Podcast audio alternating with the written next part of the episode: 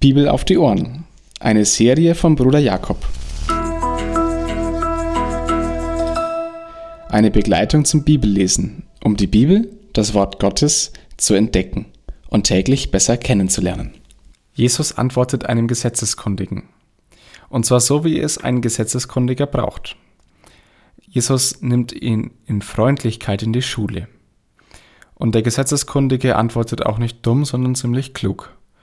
Auch das Anliegen ist klar. Der Mann will eine Antwort für sich. Er will Jesus prüfen, versuchen, vielleicht aber auch mit einer guten Absicht. Und der Gesetzeskundige antwortet auf Jesu Rückfrage und Jesus stimmt ihm zu. Inhaltlich sind es Zusammenfassungen des gesamten Gesetzes. Das sind keine Faustregeln oder Abschwächungen, das ganze Gesetz ist in diesen beiden Worten zur Gottesliebe und Nächstenliebe gebündelt. Und ganz klar, wer dies hält, der bekommt das ewige Leben. Doch wer kann das? Jesus möchte den Gesetzeskundigen in die Schule nehmen und möchte ihm offenbaren, dass wir unfähig sind, das Gesetz zu erfüllen. Durch seine Frage und die, der Antwort Jesus, Jesu wird das klar. Wer ist denn mein Nächster? Im Hinterkopf hat der Gesetzeskundige vielleicht eine Einschränkung parat. Vielleicht nur ein Volksgenosse, also mein Mitjude? Nein. Jesus erzählt das sehr bekannte Gleichnis vom barmherzigen Samariter. Jerusalem und Jericho, 25 Kilometer weit auseinander, eine Gebirgsstraße, die sehr gefährlich war. Oft wurden Raubfälle auf dieser Straße getätigt. Und so ist es auch mit diesem Mann ergangen. Er wird ausgenommen. Wir würden heute von einem bewaffneten Raubüberfall sprechen. Raubüberfall sprechen. Sehr brutal. Der Mann bleibt halbtot im Sterben liegen. Und dann kommen zwei vorbei, ein Priester und ein Levit. Bevor wir uns jetzt über sie erheben und meinen, ja, die hätten doch helfen können, sie hatten gute Gründe, ein Priester und Levit. Sie kommen, wenn sie von Jerusalem unterwegs sind nach Jericho, ziemlich sicher von der Arbeit. Also nach der Schicht, den ganzen Tag lang gelehrt, im Tempel oder ihren Dienst getan, komplett müde und platt. Und sie durften sich laut Gesetz nicht am Blut eines anderen verunreinigen.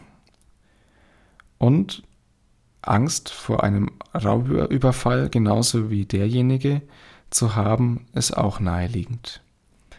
Sie waren also selbst kraftlos und sie hatten eine Vorschrift im Hinterkopf und hätten sich eventuell massive Probleme durch die Hilfeleistung eingehandelt. Und Angst vor einem Raubüberfall zu haben, wir würden heute sagen, erst an den Selbstschutz vor der erste Hilfeleistung denken, ist doch legitim. Aber dann kommt der Samariter. Der Samariter, der eigentlich ein Samaritaner ist. Samariter hat sich nur eingebürgert. Er hat gute Gründe, nicht zu helfen, denn Juden und Samaritaner, sie konnten sich gegenseitig hassen. Wir hatten es schon. Und gerade der ist barmherzig, versorgt die Wunden, desinfiziert sie und sorgt für eine Unterkunft und für eine Pflege über die kurze Hilfe hinaus.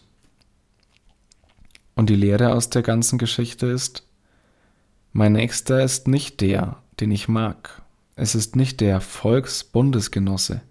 Es ist also auch nicht der nächste Christ. Mein Nächster ist der, der mich braucht. Tue ebenso. Hat jetzt der Samariter den Himmel verdient? Nein.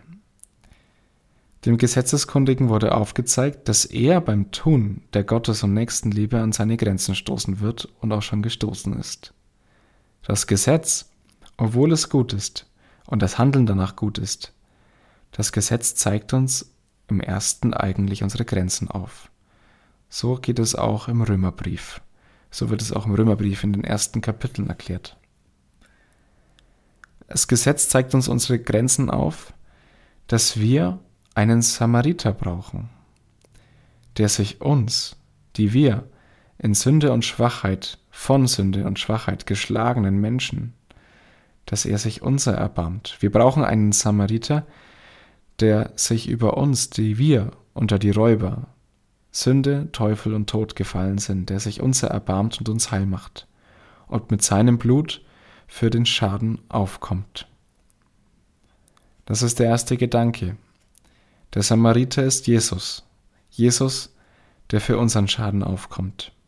Und der zweite Gedanke ist, weil Jesus für unseren Schaden aufgekommen ist, können wir ebenso tun und unserem Nächsten helfen. Weil Jesus bezahlt hat, können wir diese Glaubenswahrheit im Tun erfahren.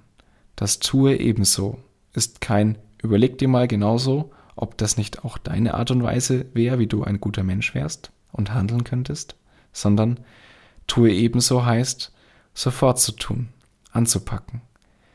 Die Bibel fordert uns auch viel eher zum Tun auf, zum Tun des Guten. Das, was Gott sagt, es ist offenbar und nicht zum drüber nachdenken, was wir tun könnten.